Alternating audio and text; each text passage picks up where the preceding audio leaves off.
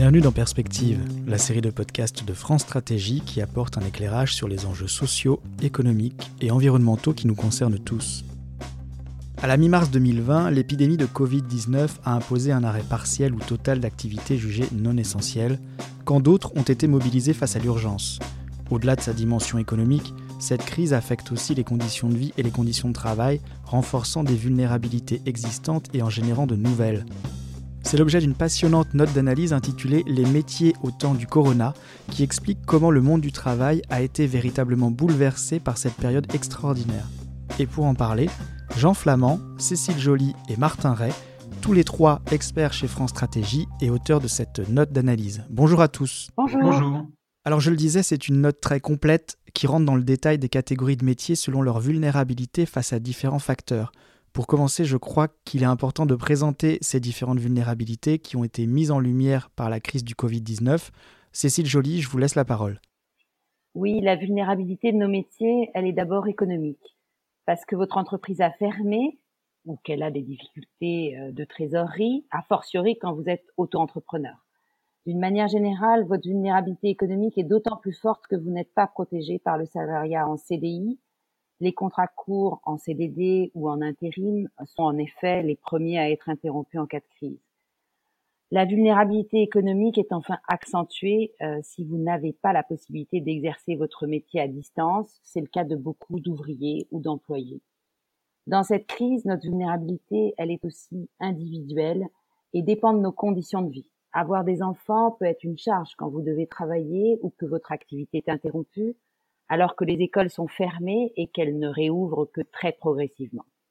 L'angoisse sur l'avenir est redoublée quand votre rémunération est faible et vous avez euh, des charges de loyer ou d'emprunt qui courent. Enfin, certains métiers ont une proportion plus grande de travailleurs handicapés, notamment les ouvriers, ce qui redouble leur risque sanitaire.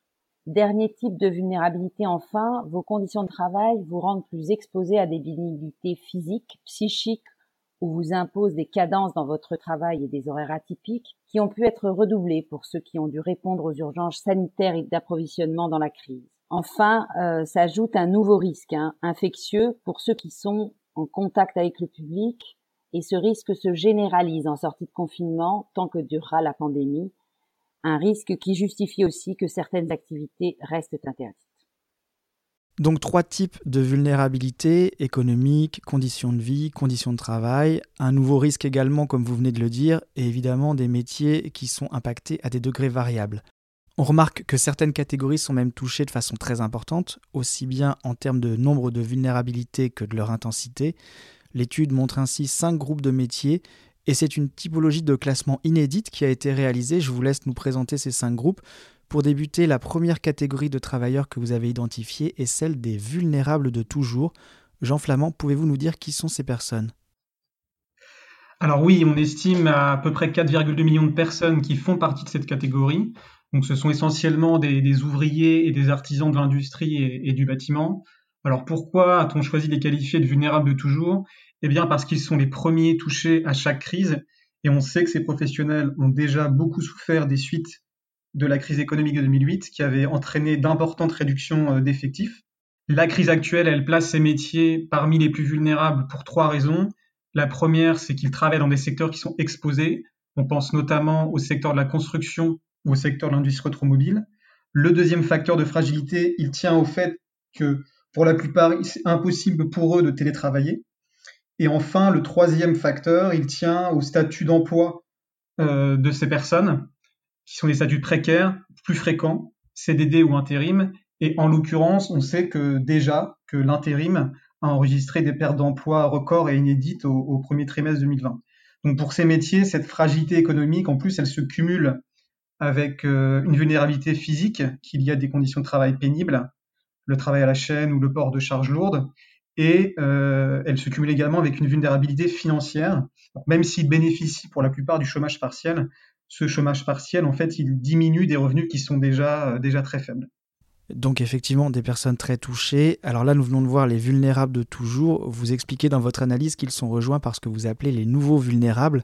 Là encore, qui sont-ils et comment la crise les a-t-elle fragilisés? Ces métiers, ce sont les serveurs, les patrons d'hôtels, cafés, restaurants, les coiffeurs, les professions artistiques et sportives ou celles du transport. Elles sont très durement touchées car leurs activités imposent des rassemblements qui sont incompatibles avec la maîtrise de la pandémie. Leur réouverture va en outre être très progressive avec des mesures sanitaires, mais une crainte aussi très générale de la contamination qui va limiter euh, leur clientèle pour assez longtemps. Ce sont 4,3 millions d'emplois qui sont concernés. Euh, ils bénéficient aujourd'hui du chômage partiel et ce sera encore le cas après le 1er juin. Il leur sera en effet versé à taux plein alors que l'État va réduire sa participation pour le reste de l'économie. Ça risque d'être néanmoins insuffisant. Beaucoup, chez les serveurs et les intermittents du spectacle notamment, ont des contrats très courts en CDD d'usage qui ne seront pas renouvelés tant que l'activité ne reprendra pas dans le transport aérien notamment, les licenciements sont déjà annoncés. Enfin, ces professions ont aussi des rémunérations très en deçà du salaire médian et on peut imaginer qu'ils ont peu d'épargne pour envisager l'avenir sereinement. Alors dans cette catégorie des nouveaux vulnérables, vous l'avez dit, on retrouve les patrons de cafés, restaurants, bars. Ils avaient déjà été lourdement affectés par le confinement. Quelles vont être maintenant les conséquences pour eux sur le moyen terme? Ce sont essentiellement des petits patrons, souvent sans salariés, pas de chômage partiel pour eux donc. Ils bénéficient certes du fonds de solidarité pour les indépendants et certains d'entre eux ont maintenu une activité, une petite activité, via la livraison de repas. Mais la durée de la crise plus longue euh, va les mettre en difficulté de trésorerie avec les faillites que cela peut entraîner, d'autant que l'activité touristique va être très réduite dans les prochains mois avec les mesures de restriction sur la mobilité. Oui, restrictions sur la mobilité, restrictions sur le contact, ce qui nous amène maintenant aux métiers qui sont exposés au public. On pense évidemment aux caissiers, aux enseignants, au personnel médical, à, tous ces travailleurs sur le front. Pour ces travailleurs en particulier, quelles sont les vulnérabilités que vous avez identifiées? Alors pour ces travailleurs sur le front, donc on estime à, 10,4 millions de personnes. Euh, ces professionnels, ils exercent surtout dans des secteurs dont l'activité a été euh, soit maintenue, soit jugée essentielle. Donc on retrouve les métiers agricoles, de la santé, euh, du soin aux personnes euh, et de la propreté, mais aussi euh, des métiers de la sécurité ou encore les enseignants. Donc, ce qui va distinguer ces professionnels, c'est avant tout le risque infectieux auquel ils sont confrontés. les trois quarts d'entre eux font face aux usagers, aux clients ou aux patients, ce qui les expose directement au virus. Et on pense, c'est le cas par exemple des, infirmiers, des caissiers ou, des aides à domicile. Vous avez d'autres professionnels dans cette catégorie qui ne couraient pas ce risque au moment du confinement, comme les enseignants mais qui sont par contre, depuis le 11 mai, exposés à, ce risque sanitaire. Le deuxième trait caractéristique de ces professionnels euh, qui sont sur le front, c'est l'intensification de leur rythme de travail, puisqu'ils doivent répondre à, l'urgence sanitaire et aux, besoins de première nécessité. Dans ces métiers, le travail euh, le week-end, le soir ou la nuit, donc ce qu'on appelle en horaire atypique, il est plus fréquent. Et on pense par exemple aux professionnels de santé qui font des gardes ou aux agents d'entretien qui travaillent en horaire décalé. Et donc l'intensité de la charge mentale aussi est très forte dans ces métiers, comme le travail sous pression. Donc pour toutes celles et pour tous ceux qui sont mobilisés, ces contraintes de travail, elles renforcent euh, la difficulté justement à concilier euh, la garde d'enfants. Ce qui me permet de souligner, et ça a été beaucoup dit, mais c'est peut-être l'un des apports de l'étude de France Stratégie, euh, elle permet justement de mesurer et d'objectiver le fait que cette première ligne, elle est très féminine. Vous avez deux professionnels sur trois sur le front qui sont des femmes. Et donc en cela, la crise, elle met sur le devant de la scène des métiers qui sont souvent mal considérés ou perçus comme peu attractifs parce que les conditions de travail y sont jugées difficiles ou pénibles. Et donc ça renvoie à un débat sur euh, la, hiérarchie sociale des métiers, par exemple, et l'échelle des, rémunérations. Et là, on pense en particulier aux, aides-soignants, ça a été beaucoup dit, ou aux agents d'entretien, ou encore aux professions agricoles ou aux caissiers.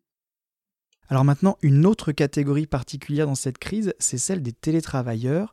Eux ne sont pas exposés aux risques sanitaires. Du coup, Martin Ray, dites-nous comment leurs conditions de vie et de travail sont affectées. Donc les, télétravailleurs pendant le confinement sont principalement des cadres, comme par exemple les cadres de la banque et de l'assurance, et sont pour le moment à l'abri des vulnérabilités économiques. En revanche, ils sont très sollicités pour adapter l'organisation des entreprises aux mesures du confinement ainsi que pour élaborer les modalités de la reprise d'activité. Ceci étant une charge assez considérable à assurer depuis son domicile, d'autant plus que, comme beaucoup d'autres Français, ils ont la charge d'enfant, les cadres courent aujourd'hui le risque de surcharge de travail et d'hyperconnectivité. L'hyperconnectivité, c'est euh, une dégradation de l'équilibre vie privée et vie professionnelle par le biais d'outils numériques. Concrètement, c'est ne jamais quitter son poste, toujours vérifier ses mails sur son téléphone. Donc alors que leurs conditions de travail se caractérisent habituellement par une forte pression, la crise a accentué ces vulnérabilités pour les cadres. Alors d'accord pour les télétravailleurs, et qu'en est-il maintenant des professionnels qui, eux, ne peuvent pas exercer en télétravail et sont actuellement en inactivité partielle? Donc euh, certaines professions qui ne sont ni sur le front du Covid et ni des cadres se trouvent aujourd'hui dans une situation assez particulière. Ils ne sont pas en risque immédiat de perte d'emploi, notamment grâce à des mesures telles que le chômage partiel, mais peuvent plus difficilement que les cadres travailler à distance. Ce sont principalement des professions intermédiaires et des employés qualifiés, des, techniciens de l'informatique ou des services administratifs et financiers, qui exercent des fonctions de support et d'encadrement intermédiaire qui nécessitent un degré de présentiel qui rend le télétravail plus difficile. Donc bien qu'ils sont euh, à l'abri de risques économiques pour le moment, ces professions risquent néanmoins de souffrir d'éloignement de la sphère professionnelle et de la désocialisation dans le cadre du travail. Merci Martin. Au final, avec la reprise d'activité post-confinement, est-ce que vous pouvez nous expliquer comment les vulnérabilités que nous venons de voir vont continuer à influencer les professionnels? Souffrance psychique, perte d'emploi, vulnérabilité financière et exposition aux risques infectieux se prolongent ou s'accentuent en sortie de confinement ce qui impose un traitement différencié des risques par les entreprises, les partenaires sociaux et les pouvoirs publics. C'est ce qu'on observe déjà dans les branches professionnelles ou dans les dispositifs désormais individualisés du chômage partiel. L'organisation du travail a elle aussi été euh, parfois modifiée pendant le confinement par l'usage massif des outils numériques et par l'aplatissement des hiérarchies. Remise à niveau des compétences et modification des rôles, des tâches dans les entreprises pourraient être à l'ordre du jour même s'il est encore trop tôt pour le dire, le monde d'après ressemblera-t-il au monde d'avant?